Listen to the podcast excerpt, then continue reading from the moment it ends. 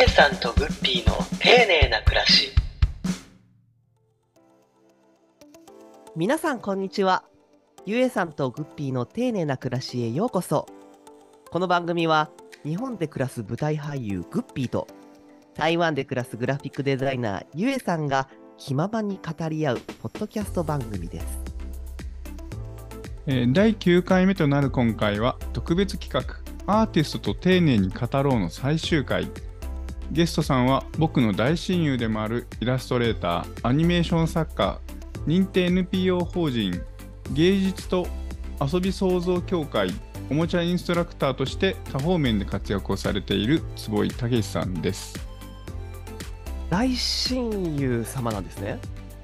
あまあそう大親友あの僕がイラストレーターとして、えー関西で活動し始めた時にあの共通のクライアントさんからご紹介いただいて、えうん、それ以来だからもう22年ぐらいかのお付き合い。えおーで同い年イラストレーターとしても同期っていう、なるほど。うん、あ収録の前の顔合わせというかでそのお二人のこう信頼関係というかがあのすごい見えてきてあなんかすごい素敵なしあの仲間本当に親友なんだろうなっていうのがあの見えました。おおちょっと嬉しい、うん。うん。とっても楽しみにしておりました本日も。それでは早速ご登場いただきましょう。今回の特別ゲストイラストレーターアニメーション作家の坪井武さんですよろしくお願いします。えー今ご紹介いただきました、えーイラストレーター、アニメーション作家の、えー坪井武と申します。よろしくお願いします。よろしくお願いしますーよろしくお願いしますえーまず僕の方から坪井武さんの、えープロフィールをご紹介させていただきたいと思いますお願いします1979年三重県生まれ2001年大阪芸術大学芸術学部デザイン学科卒業。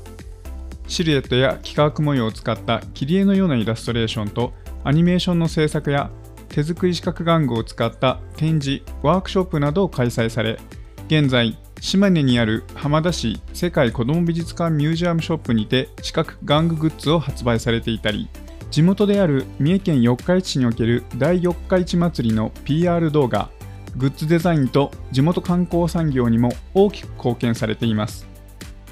ということで、はい。そうですね、今紹介してもらったように、もう本当にイラストレーターと、え名乗ってるんですが、まあ、ちょっとその中でも結構活動は多岐にわたる。まあ、自分らしい絵を描いて商売としていくっていう一般的なイラストレーターさんとはちょっと違う活動がまとまらないって言ったらですけども、まあ、多岐にわたるようになってうん。しまってるますね。うーん。あの一般のそのイラストレーさんとは違うっていうのはどどういう意味合いですかね？僕のイメージだと、まあ、本当に、例えば私はこういうタッチの絵を描いていますっていうのがあって、こういう絵を使ってくれませんか？で、それに、まあ、見合ったこうクライアント、広告など、まあ、そういう仕事があれば、そこでうまくマッチングして仕事につながっていく。もうもちろんイラストレーターさんも一つのタッチだけではなかなかその仕事は限定されてしまうので、割とこううまく一つのタッチのようで、実は結構幅を持たせてやってらっしゃる方が多いとは思うんですけども、僕はもう、まあ、イラストレーションに限限らず、まあ、デザイン的なことが求められたらデザインの仕事もするし、玩具ですね、おもちゃの制作とか、自分の絵をおもちゃに落とし込んで、まあ、それを販売したりとか、もしくはそれを使った子供たちへのワークショップややらせてもらったりとか、それを使って、まあ、ちょっとこうパフォーマンス的なこともやらせてもらったりとか、まあ、本当にも求められると答えたくなってしまうっていう。わあなるほど、うん、性分なんですかね。うん、なので結局、どんどんどんどん遠心力がついて、こう、自分の、うん。まあ、よく言えば、こう、幅がどんどんどんどん広がっていく、うん、感じで、本当によく言えばいろいろなことをやらしまる機会にを与えられてるって感じですね。なるほど。うーんあのプロフィールでもあのゆうえさんに読み上げていただきましたが、大阪芸術大学卒業なんですね。あ、そうですね。大阪の、まあ、外れと言ってもいいんですけど、まあ、ある。まあ、結構芸術、まあ、芸術大学の大きな大学で、そうですよこねれ。僕の勝手なイメージだけど、日芸みたいな、あ、はいはいはいはい。あの舞台あり、芸術あり、いろんな総合芸術大学っていうイメージで、なので、はい大阪芸術大学からはいろんなこうタレントさんとか芸人さんとか、もちろんそのデザイナーさんとか、クリエイティブにまつわる方が輩出されてますよね。すごいいい大学ですよね。あの私も実はその高校生の時に大阪芸大に進もうかなって思ってたんですよ。関東出身だけど。あ、そうなんへですか。初耳。そうなのよ。舞台があるから、のやっぱり。そう舞台があってで私その高校生の時に劇団四季にドハマりしてたから劇団四季のそのプロ出演者のプロフィール見たらみんな結構大阪芸大の人多くってあじゃあ大阪芸大なのかもしれないとかって思ったんだけど結局そこはあのあれで。劇団新幹線あが、はいそうですよね。大阪芸大の、まあ、ずいぶんもう先輩方ですけども、はいはいはいはい。だ舞台芸術、舞台美術の世界でも強いですよね。うん。まあもちろん。んあの初めて知った。舞台舞台系をやりたいと思った時に、もしかしたらその、ある程度限られるのかもしれないですけども、ここ、ここ、ここ、ここ。っていうあー。まあまあそうですね。舞台系は確かに少,、少ないというか限られますね、うん。あのデザインとかそのアート系に比べたら結構狭まるようなイメージがありますね。そうでしょうね、やっぱりどうしても。うん。うん。うん。あそうなんですね。なんか結構ののどかなというか自然豊かな場所にあるんですよね。そうですね、随分と、まあ、関東でも美術系の大学って、なかなか、あの、のどかなところにありがちですけども。そうですよね。土地が必要ですもんね。え、逆に、グッピーさんは、ごめんなさい、はいはい。どちらでその舞台を学ばれたというか。えっとね、大学はね、あの昭和音楽大学っていう神奈川県の大学なんです。そう、そこでミュージカルを学びました。そこにミュージカル科みたいなのがあるあるんですミュージカル科ではないんですけど、えっと、音楽学部芸術芸術運営学科ミュージカルコース。うで、なんかその舞台とか、まあ、バレエコースもあったり、えっと、うん。舞台スタッフコースとかもあったり、そういうパフォーミングアートに関わるコースがいっぱい入ってる。だから、音楽大学だから音楽学部のあのピもちろんピアノ、鍵盤楽器とかそういうのいろいろあるけれども、僕はミュージカルを学んでおりました。ねゆえさん、今回その、うん芸術の秋特集っていうことで3回にわたってお届けしておりますけど、みんななんか違ったキャリアとか、その学んできた環境とかっていうのが全然違くって、うん、そうだね。大学とかね、あうんのいやうんすすごい面白いなって、アートでつながれてて面白いなって思いますね。年齢もまたね、あの、バラバラだし、あ、そうですね。唯一同い年なのが坪井さんかな。うん。ああ、坪井さんとは普段はあのどうやって呼び合ってるんですか？普段は、うん。そうですね、私は昔から新田くんですよね、出会った時から。たまにたけちゃん。そうだね。たけちゃん。たまにたけちゃんだけど、まあ僕もたけちゃんなんで。え、たけちゃんだ。あ、そっか。そう、坪井武史、健康のあ、えっと、はい健って書いて、あ、そうです、はい。同じ名前。そう、一文字で武史っていうものは一緒なんだけど、ただそうですね、確か昔からお付き合いある人は、健康の健なので、もう健ちゃんって呼ばれることが多いですけども、ケンさんかと思ってました。たけしな。そうだよね。同じ名前なのねうんね、グッピーと話すとき、ケンちゃんって言ったからね。そうそうそうそう。んそれが別に嫌なわけではないんで、全然それは相性としては全然気に入ってるんですけども、ええまあえ活動としては、健と書いてたけしがちょっと読みづらいっていうのと、あとまあ最近はこう子供向けの活動が多いので、まあひらがなを使って、坪井たけしと表記それでなんだねしたことが、そうですね、うん、が増えました、なるほどうん、ひらがな表記での活動。うん。ああ、いいですね、でもね。共通の友人がもう一人太田博則君っていうあの本当に同い年で同じイラストレーターのイラストレーター。はい。親友がいるんだけどその友達と坪井君が最初一緒にいてうんでそこにあ、僕がもともと、もともと同級生なんで、その、お先ほど言った大阪芸大の、はいはいはいはいは若干コースは違うけど、まあ、学部も学科も一緒という。い。そうですねで、彼と一緒に、先ほど話に出た、その、エージェントにちょっと出入り始まったところに、えーはいはいに新田先生が登場し。たと。新田大先が生。やめて新田大先生が長い髪をなびかせながら、長い髪を？そう。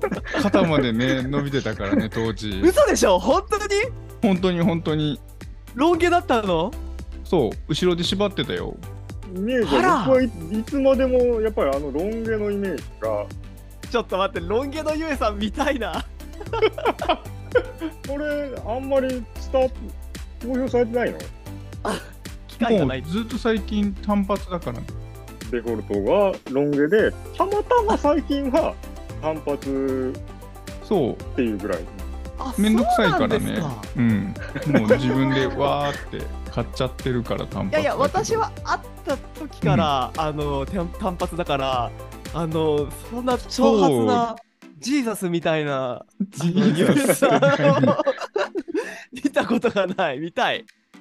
ああ、ね後で写真をあ、ぜひぜひぜひ。まあでもそれもきっと素敵なんでしょう。おしゃれだし。余計な、余計おな話をしゃれって、うん、でもね京京都にあの住んでた時とかで当時、今みたいにこんなにこうぽっちゃりしてないからしてなかったからちょっと華奢だったんだよねうん。まあみんなね、みんなまあまあみんなそうだったけど特に細かったし、華奢でなおかつロンそうロン毛だロン毛だったからね。華奢でロン毛？なるほど。さらに言うとですね、赤いパンツ履いてたんですよ。赤いパン？赤いよく覚えてますね。そう赤いパンツ履いいや、てたね。それがに、うん。それがゆえさんだったの。そのキャラクター、もう本人のキャラクターが出来上がってて、かな。だいぶでも違くない？今と。今と違うね。正直なの私、ちょっと最初、あ、きにくい人かなって思います。若干、若干、いや、かなり、いや、若干まあ、確かにそのロン毛で赤いパンツであの華奢な感じだとちょっと。おってなるかもしれないですファね。ーストインインプレッションはほんとそんな感なるほど。そんな見た目で判断しちゃいけないけれども。じ。もちろん、なんですが、もちろん、うん。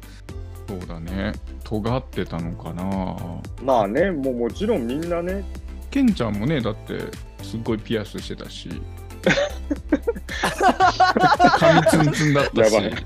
反撃を期待し。反撃だね。いやでも尖ってるったらみんなそうじゃないかな。まあね、もちろん、ん。20代の頃からもうクリエイター目指して、俺はもう売れてやるんだと、あの目そう指してみみんなもそんな感じだったもんね。自分の名前がうん出ていくとか。ういや、本当にね、うん。それでコンペね、出したりと、もうそういうじ時代っていうか、まあ、わ若さんもあったと思うけど、コンペってコンペティション？な、な、何をするあれなんですか？イラストのコンペだったりとか。涌井さんもね、同じく、うん。あ涌井さんはごめんなさい、違いましたっけ？あ奥井さんはもねそういう意味で言うと同期。そうですよね。うん。うん関西ではね、もうそれを通ったらもう本当に、登竜門的な、うん、そうですよね、そうそう、展若手の。覧会だっ。たから。結構コンペってあるんですね。当時は特に全国的にも多かったと思うし、うん。そうなんですか。うん。特に SNS なんてなかったから、はいはい。うん、実際、うん、いろんなところに出品したり。はい。 mixi もなかったね、うん。 mixi 懐かしい。うん、だから自分の作品とか自分の名前を知ってもらう手段ってうん自分のウェブサイトだったりとかそういうそうですよね。うん登竜門的なところに名前を売るっていうのがその時の営業というか売り出しの仕方だったね。っていうことは、その当時の、えっと、デザイナーさん、イラストレーターさんっていうのは、基本的にはホームページみんな持ってたんですか？持ってたし、作るの結構みんな必死だったと思う。うん。うん。その今みたいにインスタグラム使って自分の作品をこう見てもらうとか、そういうのも全くもちろんなかったし、うん。うん。唯一見てくださまあ、それこそあれですよね、本当にファイル作ってっていう時代ですよね。うん。ポートフォリオを作って、いろんな会社に営業するっていうのが本当にみんな必死に頑張ってたし、そうですね。今思い出すけど、うん僕はその時からそのアニメーション動画もやってたので、VHS にダビングして、VHS ってもう今の人にちょっともう通じないかもしれないですけど、VHS ビデビデオオですよねね。うん、そそううです。知。ってます、知ってますよね。VHS にパソコンからダビングをして、それをあの映像系の制作会社さんとかに送って見てもらうみたいな、その VHS のポートフォリオを作ったりとかしてましたね。そうかビデオも制作されてるんですね。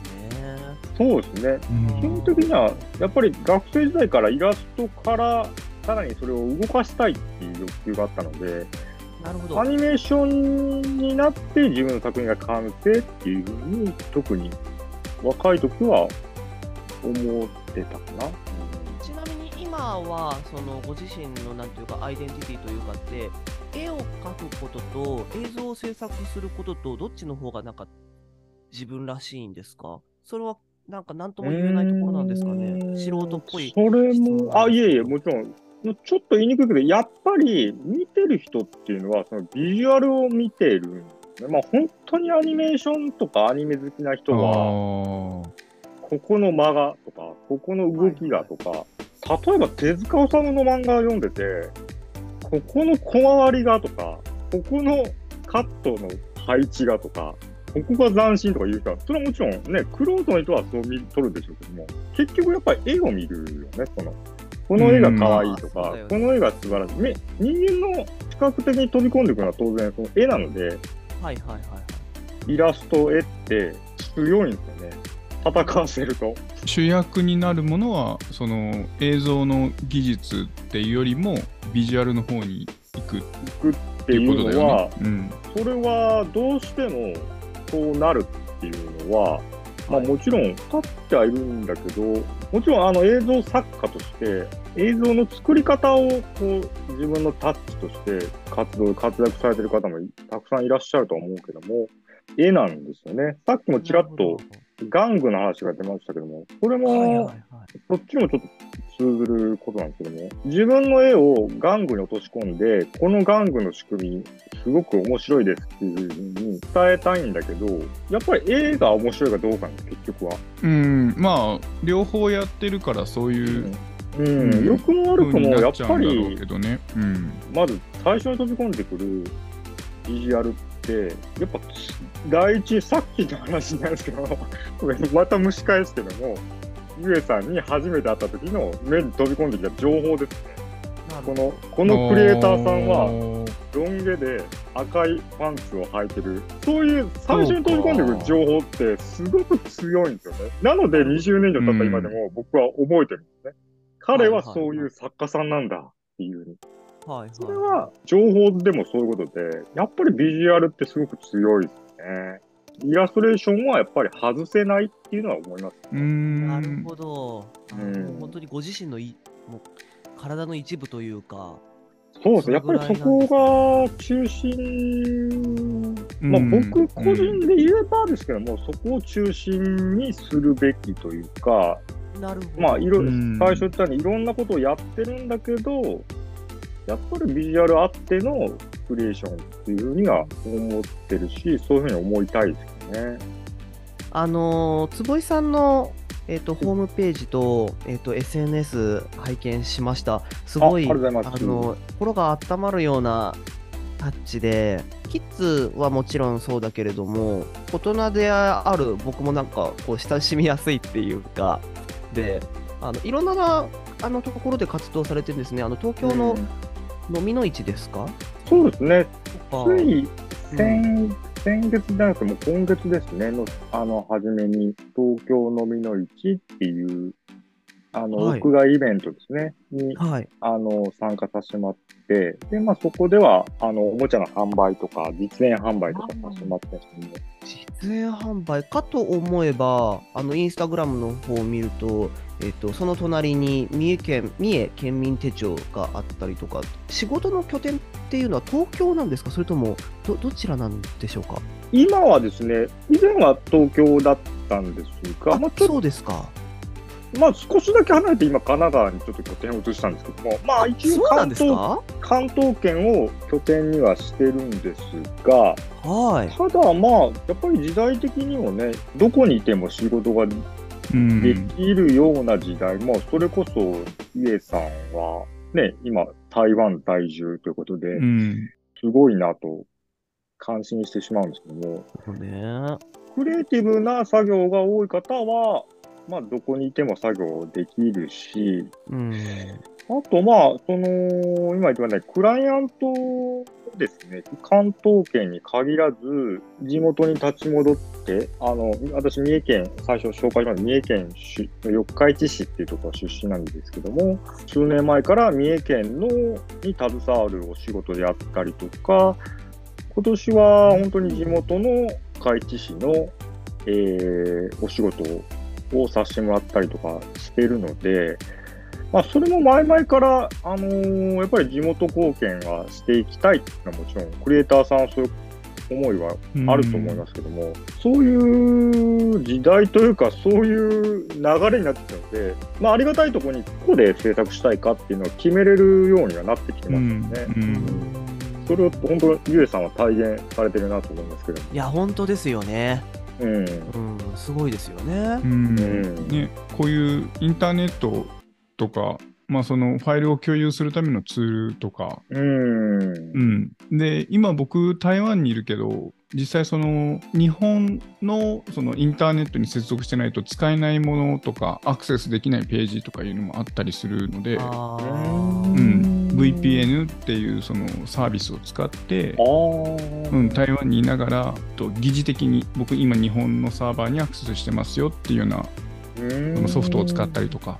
まあでもそれはきっと、あの、ゆえさんもそうだし、坪井さんも、あの、学生時代から、イラストとは別に、その自分でホームページ作ってとか、そういうインターネットのこととかにすごく頑張って勉強したから、今そういうスキルがあるんだとは思うんですけれども。まあ、あと、周りに教えてもらったこともあるよね。支えられて今っていうのもあるし、先輩とか、うんうん、いろんな人ね。絶賛うん、絶賛今、ゆえさんに教えてもらってます。あ手ほどきを手ほどきを受けております。いやいやいやいやいや。いやいやいやいやいやいや、うん本当にね。で本当に最初はもうみんな割と好きで、よし、自分のホームページ作ろうみたいな、ううんーノリでしたよね。2000年前後って、まあ私も学生時代からホームページ作り始めて、楽しんでよ、あ、自分のホームページは作れるみたいな感じで、みんなややり始めた、時期も。う本当時期でしたよね。ううんんこれちなみにご自身であのホームページ作ってらっしゃるんですよね？そうですね、その時の本当にあの技術のままというか、簡単なものになっちゃってますけども、えー、でもすごい。ちゃんと。とりあえず自分の作品をまとめるサイトとしては一応運営してますね、ひらめき .com という。うんうんはいそううん、すごい可愛いあのホームページで一番最初のところイラストをホバーするとこう手がヒュッて なんか動いて、うん。そういう、まあ、僕の個人的な感想ですけども、やっぱりそういう単純な、まあ、あの、うんさっきも何度も話したけど、四角玩具って、まあ、あんまり聞きなじみないですけども、一番有名なのはパラパラ漫画ですね。うーん。パラパラ漫画はもちろん皆さんね、小さい子から全然知ってると思うけども、すごい単純な仕組み。う。うんんその複雑なアニメーションとかは正直もう技術がどんどん、まあ、ウェブの業界もそうだけど、どんどんどんどん技術って先に行っちゃうんだけど、うん。やっぱり昔からそういう最先端の技術よりも、ちょっと古風なというか、はいはいはいはい。うん、なんかこうアンティークな技術にすごく惹かれるものがあって、うん。そういう2コマで表現するアニメとか、自負アニメとか、はいはいはいはい。うん、本当にアナログなパラパラ漫画とか、そういうのがすごく好きで、うん魅力を感じますね。うんそういう昔ながらのというんですかね。うんいや、とっても素敵です。よくあの坪井さんが作られる四角玩具を20代の頃からずっと見てきたんだけど発表される作品を見てアニメーションってこういう風にして作られてるんだなっていうのを知ったし、うん。その以前三鷹に住んでた時はそのジブリ美術館とかもよく行ってたんだけど、うん。ジブリ美術館で見るその四角玩具を見て、うん。あの坪井さんのことを思い出すっていう。うん。あの三鷹の森ジブリ美術館うん。にある、あのいわゆる四角眼トトロがこう飛んだり跳ねたりする、うんうんうん。トトロネコバぴょんぴょんスとそうだね。そうですね、っていうあれを作られた方はあの岩井敏夫さんっていうメディアアーティストですね。うん。視覚玩具もしくはそういう工学玩具界ではもう神みたいな存在というか、うん。あーレジェンドうんなんですね。うん。そうですね。なので私の作品見てもらった方はあれ？これどっかで見たことある。ああのジブリ美術館で見たやつと同じですねっていうのをすごく、うんあのイベントの最中とかでも声かけてもらうことがありますね。うんなるほど、そこからそのインスピレーションというか、結構、あの、お受けになられたんですか？そうですね。あの、僕も含め今、たくさん、あの、作られてる作家さんはたくさんいらっしゃいますけども、やはり、その、時代的には岩井敏夫さんとかの作品に憧れて作り始めたっていう方がすごく多いですね。もちろん岩井敏夫さんもさらに先輩に憧れて作り始めたっていう、もちろんアニメーション、日本の長いアニメーション歴史を紐解けば、さらにそのレジェンドのレジェンドみたいな感じで、うんもちろんいるんですけど、どど僕ら、僕ら世代からすれば、岩井さんがレジェンドって感じですね。うんじゃあみんなやっぱその先代からこう受け継いそうですね。うん。で新しいものが生まれてくるんですかね。うん。ああ、いや、素敵です。うーん上がりますね、こういう話は。なんか。ね、その人のこうバックボーンみたいな話を聞けるのはね、ででも、これもちょっとさらに話をしていくと、その、はいはいはい岩井敏夫さんって言われて、アニメーション業界ではもちろん知らない人はいいないんですけども、僕ら世代で言えばウゴウゴルーがやってたりとか、今の子からすれば、イメージは絵本作家なんですね。岩井敏夫さんってひら、今、ひらがなのペンネームで岩井敏夫っていう作家名で、100階建ての家っていうシリーズで、絵本のシリーズをすごく発売されてて、その岩井敏夫さんでさえもって言ったらすごく失礼だけど、最先端なメディアアートをされてたんですが、その絵本っていう紙メディアに戻ってきてるって言ったらだけど、なるほど。そのめくめくるっていうインタラクティブアート、インタラクティブに戻ってきてるんですよね。だからさっき言ったみたいに、パラパラ漫画とか、そのパソコンとかいろんなプログラムとかテクノロジー使ったアートももちろん素晴らしいんだけど、結局はこの手触りとか、紙で本をめくった時の感触とか、うんうんそういうインタラクションに返ってくるというか、やっぱり紙だよねっていう感じいや、ですね。紙でもいいですよね。うんなんか。なんか僕は勝手に共感を覚えてます、うん岩井敏夫さん。もちろんお会いしたことも全然ないんです。お話しさせてもらったことも全然ないんですけども、やっうんぱりそうですよねって、そう面白も面白さの本質ってそこですよねっていうふうに。うんあとページめくるのってこう自分で操作してる感じがうんするよね。うんあの子供の頃からあれもアニメーションの一つって言ったらそうなのかなそのウェブのインタラクティブ性っていうのももちろんあるけど、インタラクティブって何ですか？インタラクティブって、双方向性っていうんですかね。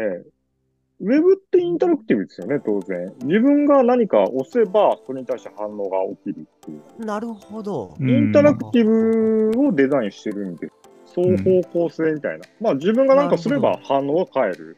はいはいはいはいはいはい。まあでもそれと比べると紙は違いますよね。まあその自分でこう、なんだろう、ページをめくるとかっていうのは自分でやんなきゃいけないけれども。あ、でもめくることによって違う絵がまた次のページから絵が戻ってくる。それもインタラクティブなんですね。意味では、いや、なるほどでもインタラクティブと、うんつまりまあ自分が手を使って何かするっていうことをはい大きな意味で言えばもうインタラクティブと捉えれば、あーえー、勉強になります。ウェブをめくることも絵本をめくることもインタラクティブと呼んじゃっていいんじゃないかなと、私は勝手に思ってますよね。うん。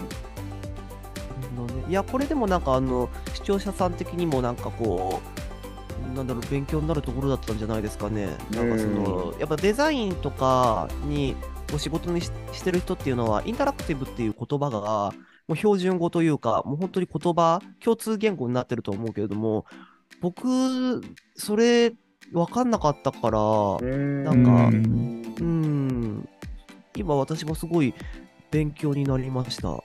ポスターとか紙の紙の広告媒体とか、いわゆるこう、テレビコマーシャルとか、そういうのは、まあ、双方向性な一方的な方向なので、それはあのインタラクティブではないと思うんですけども、とはいえ、まあ今ね、テレビとか視聴者がリモコン使って、しかもまた返すことができるっていうのは、ああいうインタラクティブなメディアと呼べるのかなと。なるほど。あ、ごめんなさい。ちょっと話が前後するんですけれども、まあ、その紙、いろんなその媒体でお仕事されておりますが、その紙媒体で言えば、その、まあ、インスタグラム拝見したところ、三重県民手帳というものがあって、これ見てみると、地元の高校生の方々と生徒さんたちと作ってらっしゃるんですか？そうですね。これはですねそもそもはいはい。県、県民手帳っていうのが、はいはい。実はほぼほぼの都道府県にはそれぞれの県にあるんですけども、そうなんですか？そうなんです。これ、もともとひんとけば、あのーはいその県県庁の方であったりとか、まあ、その県にお勤めの方のためのはい県の行事事とかが載っている手帳なので、事務的な手帳だったんですね。地味で、まあ、価格も安くて、まあ、小さくてっていう感じで、そういうのが、まあ、三重県も一時期途絶えてたんですが、でもまあ、時代的には割と今、こう、ローカルうん。にやっぱりどんどん、やっぱり注目される時代だと思うんで、まあ、県の、まあ、PR とか、その地域の PR として、その手帳をもう一回利用して、なので手帳にすごくこう、地域の特産物と、まあ、うちの三重県だったら、あの、三重県特産のも木綿を使って手帳とした、そうですね、松坂木綿とか。伊勢木綿っていうのが三重県だとある有名なのがあるんですけども、使って手帳カバーにして発売するっていう時もありましたし、あの、私のイラストをカバーに使ってもらったっていう時もありましたし、もう10年ぐらい私も手伝わせていただいてるんですけども、今回のその2024年のものに関しては、イラストが伊勢エビとそうです。青の方は何ですか？これはですね、あの、あの、三重県在住だとわかるんですけれども、そもそもこの形が三重県の形をしてるんですね。ああ、そうなんですへね。ー県の形なのね。そうなのかそうなん。これもやっぱりめっちゃおしゃれじゃん。気がつかなかった。正直なとこ、高価な形、どんな形って言われても全然ピンとこないけあど、ーゆゆえさんわかりますよね、うん福岡の形。地元の人言われ間だったらわかるね。うん。クッピーさんはちなみにど、どちら神奈川です。す。神奈川。神は奈川は今僕在住ですが、ちょっとまだ短いので、あんまりピンときてこないです。ピンとしい。あ、地形ですか？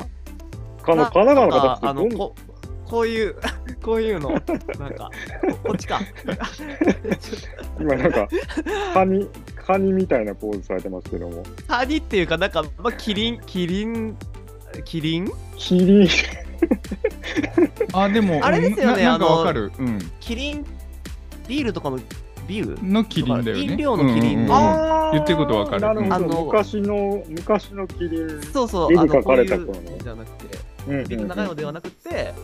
確かに、ちょっとこう、手足があるような形してる。はいはいはい。うん可愛いですよね。私大好きですよ神奈川世の中、狭くなったといえども、うん。いえども、世界は広いっていうか、日本って広いですよね。そうですね。だからなんかこうやってそのじ地元のあの三重県民手帳のその表紙であるように、うんあの地元をすごくこうなんだろう PR されていて、特色を生かして、あのー製品を作ってらして、素晴らしい活動をされてるなって思います。うんすごいおしゃれだし、可愛い。私も欲しい、この青いやつ。ありがとうございます。今回は、えー三重県にある、その、三重県立飯野高校さんというところが、あの、デザイン科がありますので、あ、えー、すげあえ。それで一緒にコラボレーションしてる感じ。の生徒さんにアイデアをいろいろ出していただいて、で、我々、ーあの、実行委員の方でいろいろこう審査始まって、それ、このお二人の作品を採用させてもらったっていう形ですね。これが10月、先月から発売になってますので、えあの三重県民の方に限らずですね、あの、ぜひ全国の方に見てほしいし、うん。と同時に、あの、じゃあ、うちの県の県民手帳ってどんなんなんだろうっていうのね、あの、調べてもらうと、割と今、頑張ってる県はがん、もう本当に頑張ってる。おー。えーちょっと神奈川見てみよ神奈川福岡もあるのかちょっと気になってきた。いろいろうん。もしかしたら東京とか大阪とか、その大都市圏は出してないかもなんで、僕もちょっときちっとうん。うん。調べたわけないですけども、大都市圏以外の県は出してるはずですね。地元地元といえども知らないことが多いっていうのを、まあうん本当に学ばせてもらってる、とても良い、あの、お仕事というか、貢献できるというか、地元のその観光産業に自分も携われるっていうのは、デザインしててすごくこう楽しいと思うし、そうですね。う。うんん。なんか将来的にね、そういう地元の、まあ僕だったら福岡だし、まあ今だったら台湾だけど、産業に携わるビジュアルとかデザインとか作れたらいいなって、うんうんイラストレーターだったり、グラフィックデザイナーとしてはそういうふうに思うかな。う。そうですよね、うんデザイナーさん、アーティストさん、みんな地元に貢献したい気持ちがありますようんね。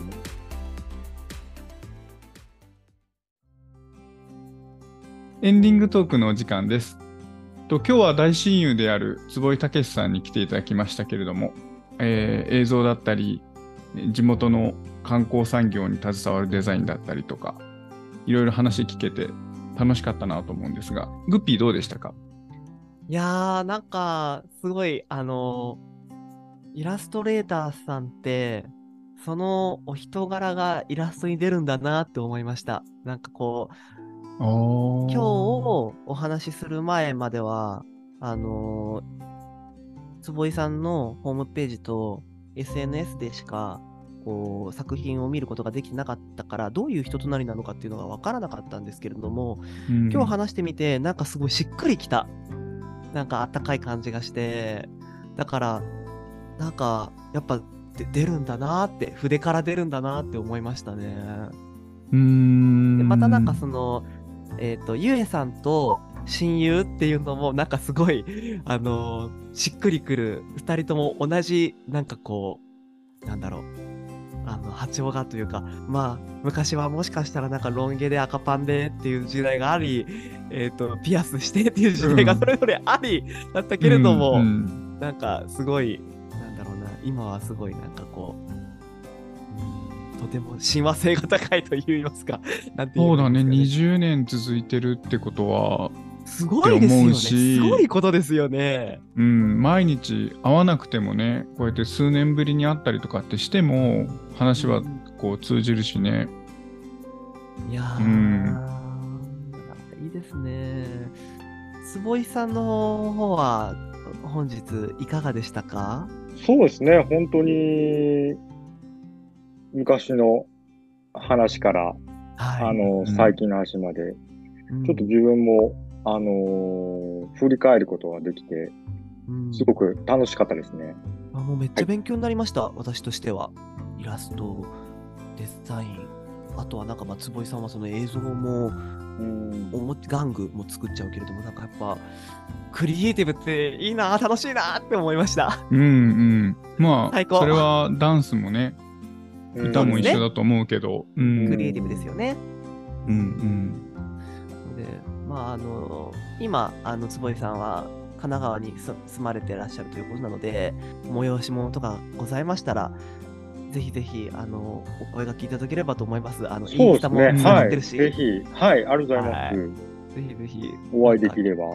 今日も丁寧がすごい広がったなと思うんですけれども、あうんうん。の最後に坪井さんが丁寧だと思うこと自覚していることとかってありますか？自分の中の丁寧というか。生活をやっぱり丁寧に、えー過ごすっていうのも一つ。あまあ、これは、うんあの、年を重ねれば重ねるほど、あまあ、体も心もこう、乱れた状態だと、本当にいいクリエイティブってね、できないと思います。それこそね、あの、グッピーさんは特に体を使って表現するってお仕事だとし、まあ、体のメンテナンスっていうのはね、一第一にされてると思うし、はいはいでも、我々絵を描く商売も結局まあ体を使うんですよね。と、心も使う。まあ、心を使うって言ったらちょっとあれだけど、まあ、頭を使う、心を使うので、はい心が乱れると、やっぱりクリエイティブってできないし、うんできできないな。やればやるほど気気づく。ううん。クリエイティブ、まあ、物を作るって何なのって言われたら、結局何なのか分かんないですけど、まあ、仕事といえば仕事なんだけど、やっぱりそれ以上のものがあるじゃないですか。やっぱりいいものを本当に作りたいっていうのがあるので、それのための自分という道具をうん本当に丁寧にメンテナンスして、自分という道具を使って、最高のものをクリエイティブしていきたい。うんそれが自分にとっての丁寧な生活、暮らしなのかなと。いやうん素晴らしいですでもそうだ皆さんね。やはりうんそうだと思う。丁寧ですね。これは丁寧ですよ。ちょっと大きなことを言ってしまいましたけども、宣なんか、いやいや。大変なことを宣言してしまったようだけど、でも本当にものづくりしてる人は絶対それを感じてると思いますね。う。うんんすぐいいものができるわけがないと。うんそのためやっぱり、たくさんの時間と、それに日々の習慣っていうんですかね。うん。積み重ねがね。ともそうですね。すべてが伴って、やっぱり先ほど、ウッピーさんに言われて、あ、そうだな、やっぱその、人となりが作品に出てますよっていうのを、人に言われて、やっぱり気づく、気づいたし、う今、ん。あやっぱりそうなんだっていう、やっぱり自分をちゃんとしてないといい作品が生まれないってことなんだっていうのをううんそう本当にね。言われて思いましたね。なんかすいません、生意気言ってしまって。いやいや、本当に、うんいや、なるほどというふうに思いました。それは自分だとやっぱり気づけないし、気づかない、そうですね自分で自分の作品に対しての感想っていうのはどうしてもやっぱ持てないので、作家っていうのはみんなそうだと思いますけども。いや、なんかすごいインスピレーションももらえたし、うん本。当に、うん心温まる時間でもあったなと思います。ここまでのお相手は、ゆえさんと、坪井武史とグッピーでした。また次回お会いしましょう。バイバーイ。またねーありがとうございました。